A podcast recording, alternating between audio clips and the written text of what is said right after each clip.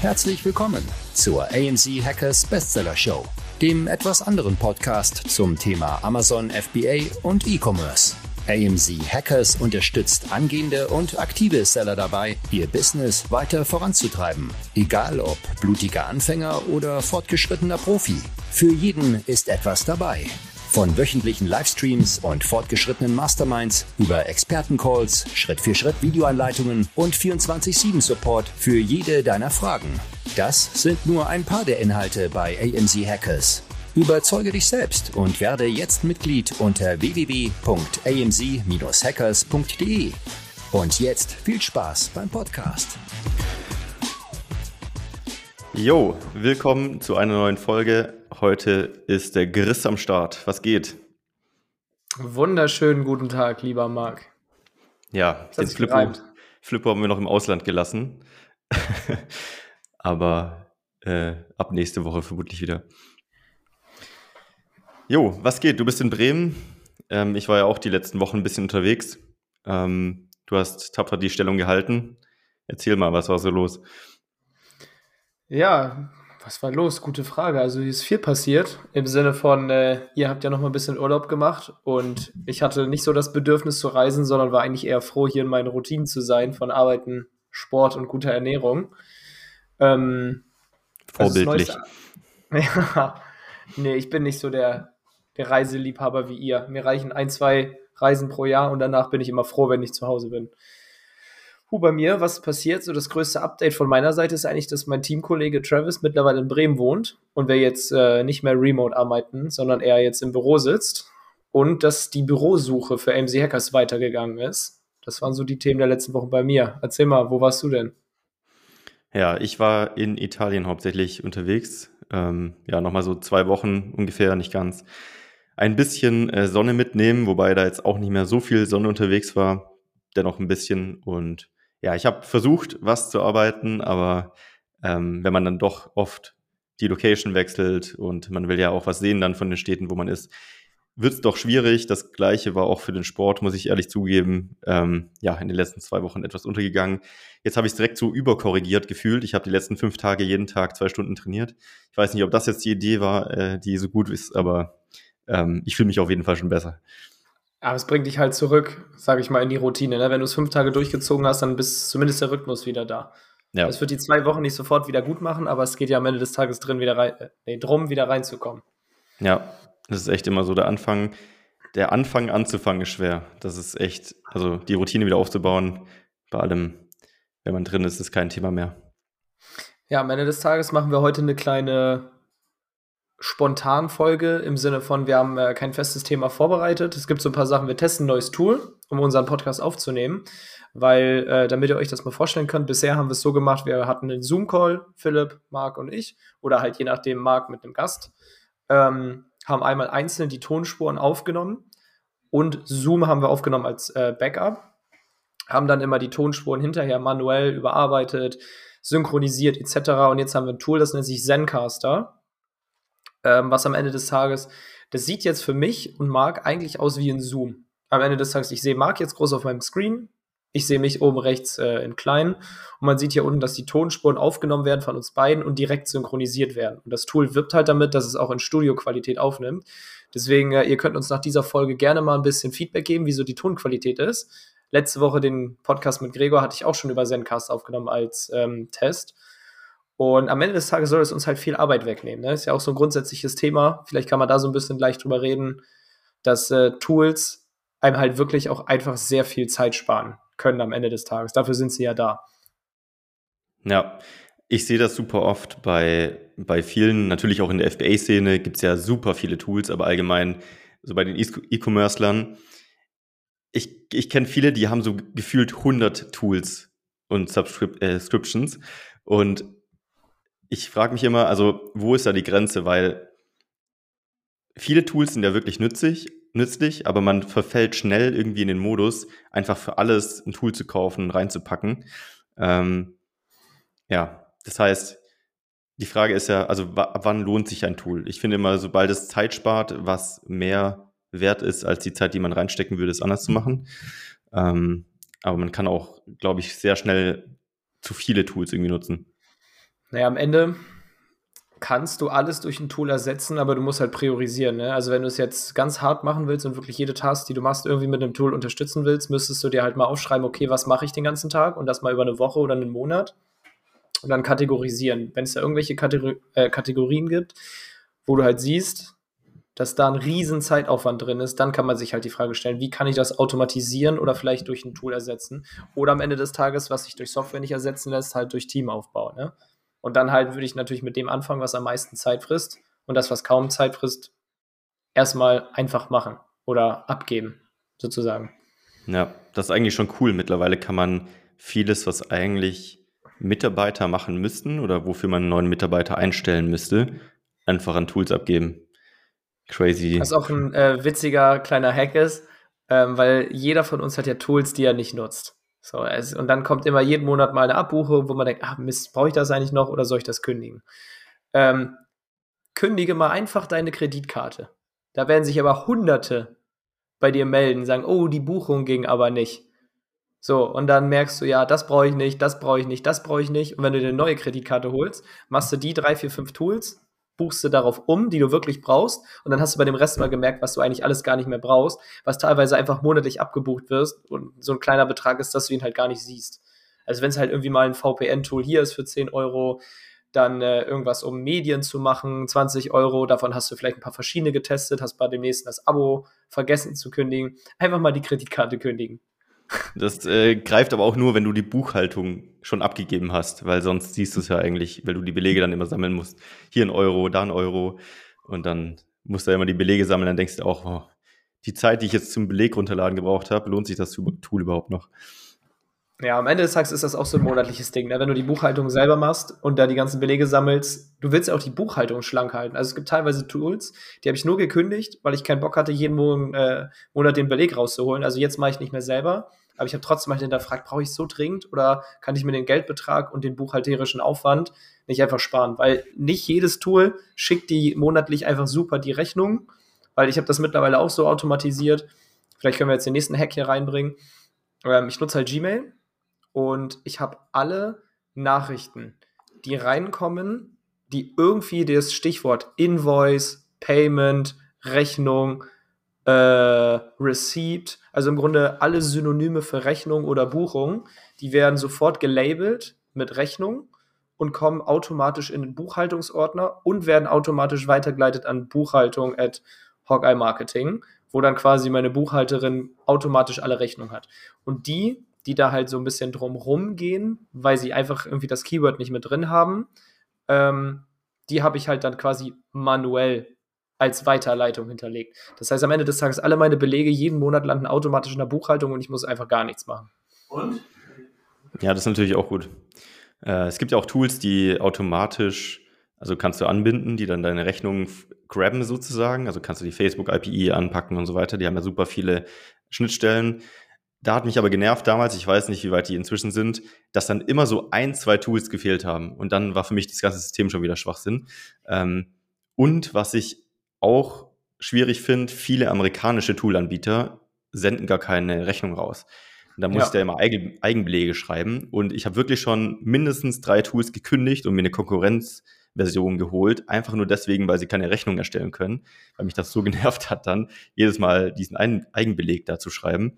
Ähm, ja, das ist natürlich in anderen Ländern dann nochmal äh, anders geregelt.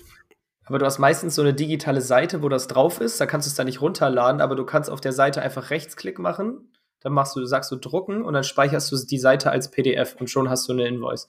Manchmal, so ja. Manche stellen aber gar nichts aus. Da kommt bloß so ein Payment Received äh, E-Mail-Beleg oder so, was aber nicht als Rechnung dann theoretisch gilt, ja. Aber das sind äh, ja, kleinere Seller-Probleme. Ich muss, ich muss ganz kurz nachdenken, wo wir jetzt, wie wir jetzt hier gelandet sind. Wir waren ja am Anfang bei Software, ne? ja, genau. Äh, kündigen, Software, automatisieren, Mitarbeiter. Wir haben auch neue AMC Hackers Mitarbeiter. Vielleicht ist das ein Thema. Oh. Wir wachsen nämlich äh, konstant, deswegen auch die Bürosuche.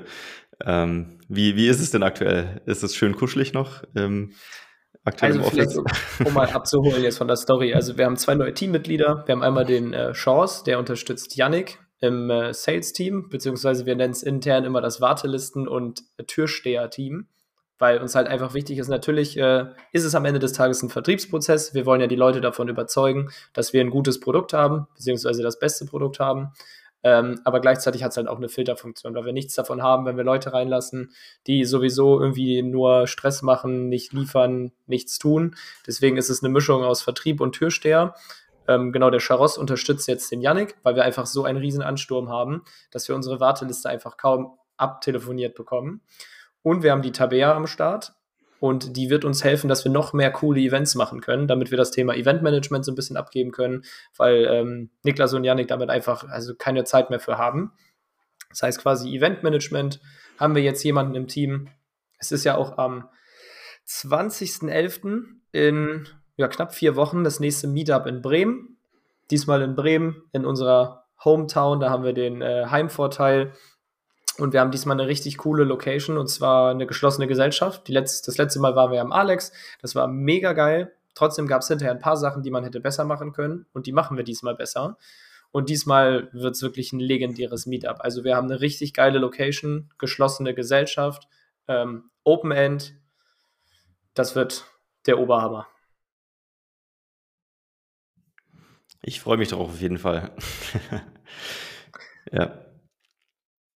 Ich bin so, zwar öfter schon in Bremen gewesen, aber die Meetups an sich sind immer legendär. Büro war das nächste Thema, ne? Ja, genau. Wir haben jetzt gerade ein kleines Büro in der Innenstadt, wo jetzt hier ähm, Yannick, Niklas, Travis, Chris sitzen und jetzt auch noch Tabea und Charos. Aber es ist quasi eine Einzimmerwohnung, wo wir ein Büro draus gemacht haben, weil halt die Lage optimal ist und das Büro günstig ist. Wir sind direkt in der Innenstadt. Und wir sind jetzt so an dem Punkt, dass es einfach zu eng wird im Büro und auch gleichzeitig zu viele Leute hier am Callen sind. So, das heißt einfach, äh, Yannick hat viele Telefonate, Charos ruft Leute an, ich habe Calls mit, sei es Kunden, mit dem Team, wir haben Calls. Und dass es dann einfach in dem Raum zu laut wird. Trotzdem haben wir geguckt ähm, nach Büros und die sind teilweise so groß, dass sie noch ein bisschen Overkill-mäßig waren. Also wenn wir da jetzt mit zehn Leuten drin sitzen, brauchen wir nicht unbedingt ein 300 Quadratmeter Büro. Ähm, und haben halt deswegen gesagt, dass wir es jetzt so machen. Wir warten noch ein halbes Jahr, bis wir dann wahrscheinlich 15 oder 20 Leute sind ähm, und dann gehen wir halt in ein richtig großes, richtig geiles Büro. Weil jetzt gerade die Büros, die es in der Innenstadt gab, das waren alles nur so Kompromisse. Und wir haben uns dann halt gesagt, ey, wir wollen keinen Kompromiss, sondern wir wollen ein Hell Yeah Büro. Und das ist ja auch grundsätzlich unser Ansatz. Also entweder ist etwas Hell Yeah oder wir machen es nicht. Sei es mit einem Teammitglied, sei es mit einer Idee, Hell Yeah oder lass es. So, und deswegen ähm, überlegen wir jetzt auch ein bisschen, wie wir es machen. Also ähm, im Endeffekt, unsere Prozesse sind ja alle digital. Trotzdem sitzen wir halt zusammen in einem Raum, weil es natürlich auch eine produktive Atmosphäre ist. Aber werden hier so ein bisschen ähm, durchrotieren. Also die, äh, die Schreibtische sind alle so eingerichtet, du kannst deinen Laptop draufpacken, Bildschirm ran und kannst losarbeiten.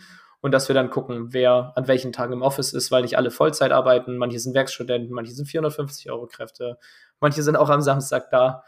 Ähm, ja, also wir sind quasi in der Wachstums-, Restrukturierungs-, Umorganisations- Phase quasi. Ja, es gibt ja immer so zwei Bürostrategien, sage ich mal. Die eine ist, wir suchen immer das nächstgrößere und äh, ziehen dann wahrscheinlich bald wieder um.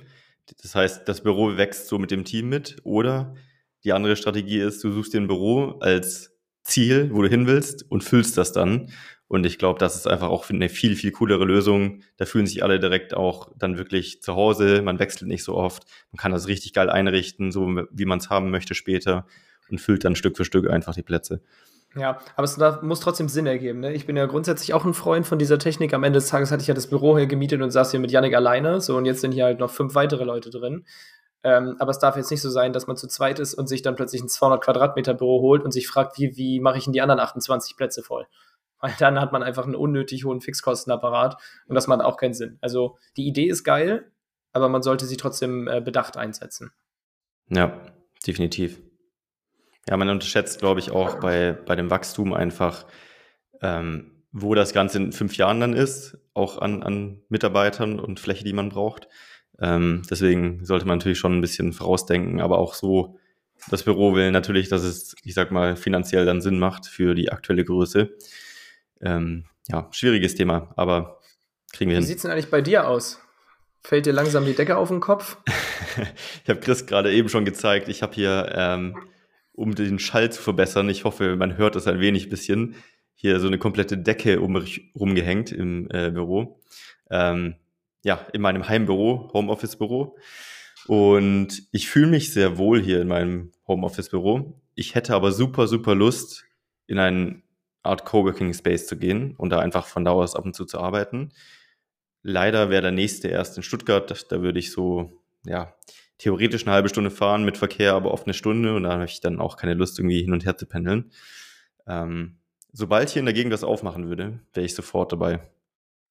Aber komm, eine halbe Stunde kannst du doch mal nach Stuttgart fahren. Du kannst dich da ja auch mit ein paar Leuten treffen. Da machst du so vier, fünf, sechs Stunden äh, Hustle-Modus und Fokus-Modus und kannst dich danach noch irgendwie mit Space Genau, wäre es eine halbe. Stunde. Theoretisch ist die Strecke eine halbe Stunde. Das Problem ist, von hier aus nach Stuttgart, wenn ich morgens fahren würde, ist immer Stau. Das heißt, ich fahre eine Stunde.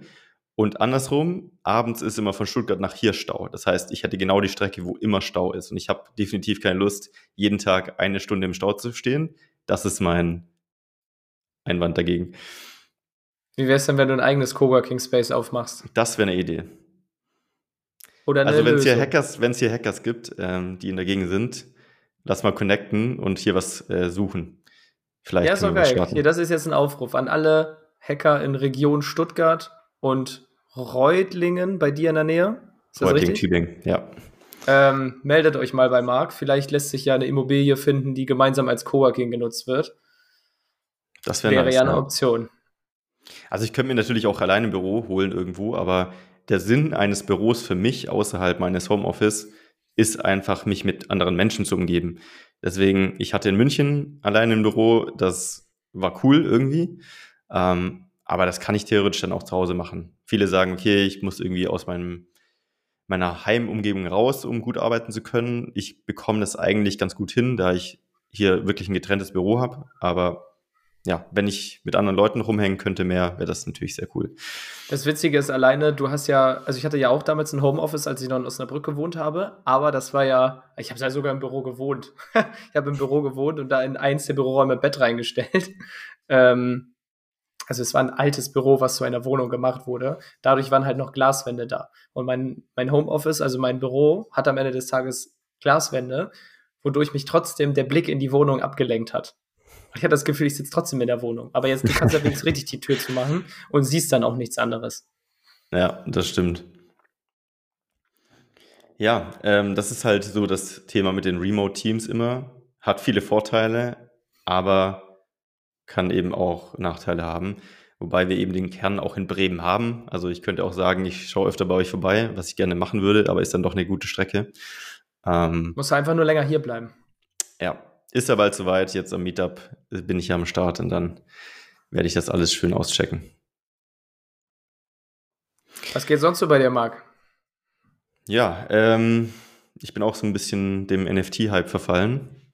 Oh, jetzt ähm, hol mich mal ab. Komm, jetzt können wir mal hier, jetzt, jetzt können wir mal hier eine kleine Fokusstunde machen. Heilige Maria. Alles klar. Also ja. ich weiß zwar grob, was NFTs sind. Das sind kleine Bildchen, die einmalig und eindeutig identifizierbar sind. Das heißt, äh, du kannst es von mir aus kopieren, aber ich habe den, den Token, der beweist, dass es meins ist. Aber genau, also wenn ihr, wenn ihr eine super geile Erklärung haben wollt, hört auf jeden Fall mal im Proaktiv-Podcast rein äh, bei Florian und Friedemann. Die haben das in einer kompletten Folge richtig gut erklärt. Ähm, ich möchte jetzt nicht so lange drüber reden, äh, deswegen hört da mal rein, aber ich erkläre es ganz kurz einfach nochmal. Genau, die kleinen schönen Bildchen, so das ist halt die erste Stufe davon. Also NFTs sind eben Non-Fungible Tokens, das heißt, äh, das ist ein, ein Objekt sozusagen, ein, ein Wert, der ähm, nicht ausgetauscht werden kann. Das heißt, wenn du dir vorstellst, irgendwie, keine Ahnung, Viele Dinge können ausgetauscht werden. Ähm, wenn du jetzt ein Gramm Gold hast, kannst du es durch ein anderes Gramm Gold tauschen. Das macht für dich eigentlich keinen Unterschied, solange es wirklich Gold ist. Äh, wenn du jetzt aber ein Picasso-Bild hast, ähm, das kannst du nicht durch eine andere Kopie austauschen. Das ist halt immer noch das Original. Das ist die Idee hinter NFTs. Ähm, und das lässt sich natürlich sehr einfach auf Bilder übertragen, weil es jeder schnell nachvollziehen kann. Deswegen ist die erste Stufe davon halt auch gerade so dieser ganze NFT-Bilder-Hype. Aber letztendlich kann man das auf alles übertragen. Also ein NFT kann eine Immobilie sein, das kann eine Uhr sein, das kann ein Laptop sein, das kann dein Pulli sein, das kann alles sein. Ähm, und NFT durch die Blockchain macht es halt möglich, das zu verifizieren und für jeden nachvollziehbar zu machen und auch für jeden zugänglich auf der Welt, ähm, das nachzuprüfen und zu beweisen. Und das ist eigentlich die Idee dahinter. Können wir nicht mal AMC Hackers Pixel Art machen, dass wir von äh, jedem aus dem Team und auch allen Community-Mitgliedern, die länger als ein Jahr dabei sind, so einen kleinen AMC Hackers Pixel Art machen? Die Idee steht schon im Raum. Also wir haben, wir haben mal die Diamantgruppe äh, für alle Seller, die schon sehr weit sind. Und da haben wir auch mal so einen NFT-Exkurs gemacht und daraus ist sogar eine kleine interne AMC Hackers Krypto-Gruppe entstanden. Das heißt, da tauschen wir uns über NFTs und Krypto aus, äh, hatten auch schon sogar einen äh, Call in Zoom und so weiter. Das heißt, so für die Leute, die sich dafür interessieren, sagt mal Bescheid. Und da kam auch die Idee auf, ob wir zum Beispiel die Awards, könnte man ja auch als NFT rausgeben. Man könnte natürlich auch für jedes Mitglied ein NFT erstellen. Das wäre cool. Crypto Awards, NFT Awards. Geil. Genau, du bekommst den Award als Objekt, aber du kannst, wenn du den verlierst, du kannst nur beweisen, dass es deiner ist, wenn du den zugehörigen NFT hast. Das heißt, äh, das wäre die Idee dahinter. Du bekommst ein digitales Bild noch vom Award als NFT. Aber ist wie verliert man denn den Award? Der hängt an der Wand. Ja, okay, aber es ist halt so ein Gimmick dann, weißt du. Ähm, und das wäre einfach machbar, theoretisch. Aber ich glaube, die meisten sind noch nicht so weit, auch in der Amazon-Szene. Wir sind zwar alle digital unterwegs, aber die meisten äh, wissen noch gar nicht, wie man so ein NFT überhaupt bekommt, wie man das richtig speichert, sage ich mal, und so weiter. Das wird sich, glaube ich, noch richtig krass entwickeln im nächsten Jahr. Ähm, ist alles noch am Kommen. Aber ich bin da schon voll dabei und fasziniert mich auf jeden Fall sehr stark. Ja, ich, ich schütze mich da, um ehrlich zu sein, vor. Es ist auch so ein Shiny Object, definitiv. Also jetzt gerade, weil es natürlich auch ein Space ist, in dem sehr viel ja, Geld involviert ist. Das verführt ja oft auch äh, viele irgendwie schlechte Entscheidungen zu treffen, schlechte ähm, finanzielle Entscheidungen. Und da Geld zu verbrennen. Und es ist definitiv ein Space, wo man gerade sehr viel Geld machen kann, aber auch sehr schnell viel Geld verlieren kann. Und deswegen muss man da wirklich aufpassen. Ähm, ich sehe das Ganze halt so als ein Investment zeitlich in das Wissen zu dem Thema, um mich so ein bisschen für die Zukunft einfach äh, ja, vorzubereiten. Ich glaube, das Thema wird einfach sehr stark wachsen in den nächsten Jahren und präsent werden und dementsprechend will ich da einfach vorne mit dabei sein. Ähm, und das macht man halt meistens durch Learning by Doing. Ähm, und aktuell heißt das halt, dass man Pixelbilder kauft, aber in einem Jahr heißt das vielleicht, dass man beim Sportverein vom, keine Ahnung, Werder Bremen eine Mitgliedschaft als NFT kaufen kann oder so. Ähm, in den USA hat es jetzt schon angefangen, dass äh, NBA Player Cards praktisch als NFT rausgegeben wurden und so weiter. Ich bin mir sicher, da wird noch vieles kommen. Ein Thema ist mir gerade noch eingefallen, was wir vielleicht als letztes für heute noch kurz bequatschen könnten. Ähm, wir machen es im Grunde immer so. Eins von den letzten Sachen oder YouTube-Videos, die wir geguckt haben, das Thema kann man im Podcast immer schön aufgreifen. Und zwar, ich mache jetzt seit knapp drei Monaten Bootsführerschein und habe den, also an erster Linie habe ich den erstmal total unterschätzt, wie viel das doch zu lernen und zu machen und zu tun ist. Am Ende des Tages, ähm, um kurz einfach mal vom Bootsführerschein abzuholen, ich muss halt äh, 300 Fragen drauf haben. Ich muss wirklich wie früher mit so Peilbesteck und Dreiecken auf einer Seekarte navigieren können, Standorte bestimmen, Entfernungen messen, einzeichnen und äh, das zusammen dann halt mit Magnetkompass auf dem Schiff. Also im Grunde muss ich in der Lage sein, wenn ich mit dem Schiff unterwegs bin, mit dem Boot und alle elektrischen Geräte fallen aus, muss ich trotzdem navigieren können. Ist das so, so wie im Piratenfilm dann mit dem Zirkel, wo du so das ja. äh, abmisst praktisch. Ja, es ist mit dem Zirkel. Im Grunde, das sieht so kompliziert aus. Also es ist am Ende des Tages super leicht. Man muss es halt einfach nur üben und einmal geschnallt haben. Dieser Zirkel ist einfach nur, du hast ähm, links an der Seekarte Seemeilen. Und das sagt man dann teilweise in, in Stunden und Minuten. Also in eine Richtung 4 Stunden 50,3 Minuten. So, und dann nimmst du diesen Zirkel und setzt den einfach auf diese Entfernung. So, das heißt, dieser Zirkel hat, ist einfach nur ein, ein Längenmaß. So, machst halt auf Anfang und Ende. So weißt du, okay, diese Entfernung von diesem Zirkel ist halt dieses, sagen wir, fünf Stunden. Und dann musst du halt nur in der Karte mit einem Geodreieck ausmessen, in welche Richtung vom Kompass fährst du gerade. So, und dann setzt du diesen Zirkel einfach daran und weißt halt, nach dieser Zeit bin ich höchstwahrscheinlich da.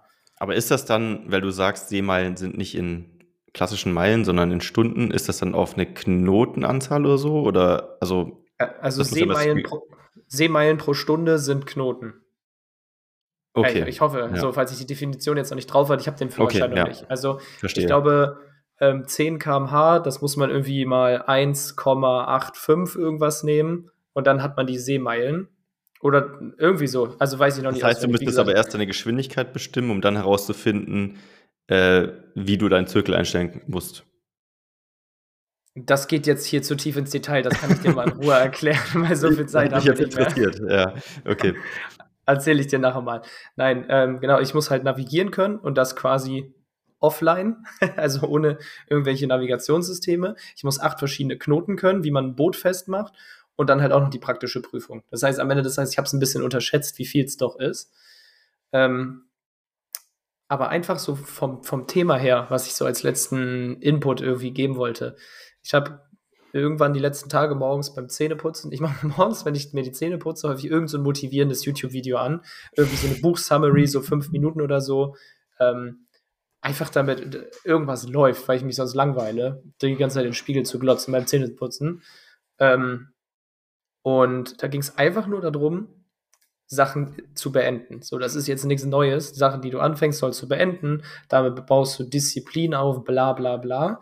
Aber es ging tatsächlich mehr so darum, dass Sachen, die nicht beendet sind in deinem Gehirn, weiterhin noch Speicher wegnehmen, obwohl du nicht drum kümmerst. Es ist quasi wie so ein Cache, den man löschen kann und muss. Weil ich hatte das nämlich, ich hatte Bootsführerschein geplant in drei Monaten zu machen. Also ich hatte einen Drei-Monats-Kurs, den ich jetzt halt auf sechs Monate verlängert habe, weil ich es zeitlich auch einfach nicht geschafft habe. Ne? Mit, mit zwei Unternehmen und Freundin und Freundin, mit dem man auch was unternimmt, war das einfach zu viel. Und dadurch, dass ich dieses Kapitel oder diese, diese, dieses, dieses Ding auf meiner Bucket des Bootsführerscheins jetzt angefangen habe, aber noch nicht beendet habe, hat es konstant was von meinem Brainspace weggenommen. Das hat mich in Anführungszeichen gestresst und belastet, weil ich zu viele Sachen gleichzeitig gemacht habe. Und würde ich jetzt dieses Thema Bootsführerschein nicht beenden, hätte ich es immer in meinem mentalen Cache oder Verzeichnis, wie wenn man das jetzt mit dem Browser vergleicht. Und in dem Moment, wo du ein Thema abschließt, wird es aus deinem Cache gelöscht und du hast wieder mehr Speicher in deinem Hirn oder in deiner Leistungsfähigkeit. Und das fand ich irgendwie übelst geil, weil das ist so dieses Stress entsteht ja nur, wenn du Sache A machst und dabei schon an Sache B denkst.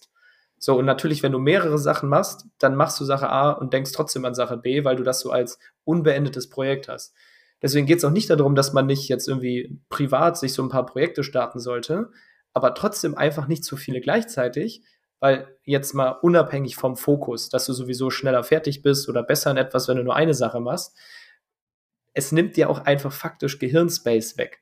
Und wenn der halt immer am Limit ist, weil du da so viele Sachen drin hast, die es blockieren, dann kriegst du irgendwann gar nichts mehr geschissen. Also wenn du halt zehn Sachen anfängst und die zu 5% machst und die lässt du liegen, dann sind 50% von deinem Gehirncache belegt. Deswegen halt einfach so klein die Sachen auch sind, versuch's fertig zu machen, damit dieser Cache in deinem Gehirn wieder frei wird, damit dieses Thema beiseite gelegt ist. Oder zumindest die, die Speicherkapazität wieder freigegeben ist. Das fand ich irgendwie war ein geiler Vergleich. Das ist äh, eine coole Theorie. Also mir geht es auch oft so, oft sind die Sachen, an die man dann denkt, so den ganzen Tag, dass man immer wieder denkt, ach, da sollte ich nochmal drüber gucken oder jetzt habe ich mich wieder nicht um das gekümmert. Gar nicht die Sachen, die viele To-Dos, also viel Zeitaufwand zum Beispiel brauchen, um es zu erledigen. Aber es ist immer wieder im Kopf drin, immer wieder im Kopf drin. Und ich glaube, ja, das ist sehr belastend auf Dauer, wenn das sehr, sehr viele Sachen sind. Und dann kannst kenn du auch keine ich, kreativen... Ich sehr gut, weil ich, ich habe ja viele Sachen meistens so äh, hier und da. Wenn du das hast, kannst du halt keine kreativen Prozesse angehen. Also wenn du jetzt so ein bisschen grundsätzlich in einer strategischen Phase bist, sorg dafür, dass du dir ein paar Stunden nimmst, sämtlichen Mist abarbeitest. Sei es, du hast noch nicht deine Buchhaltung abgeschickt.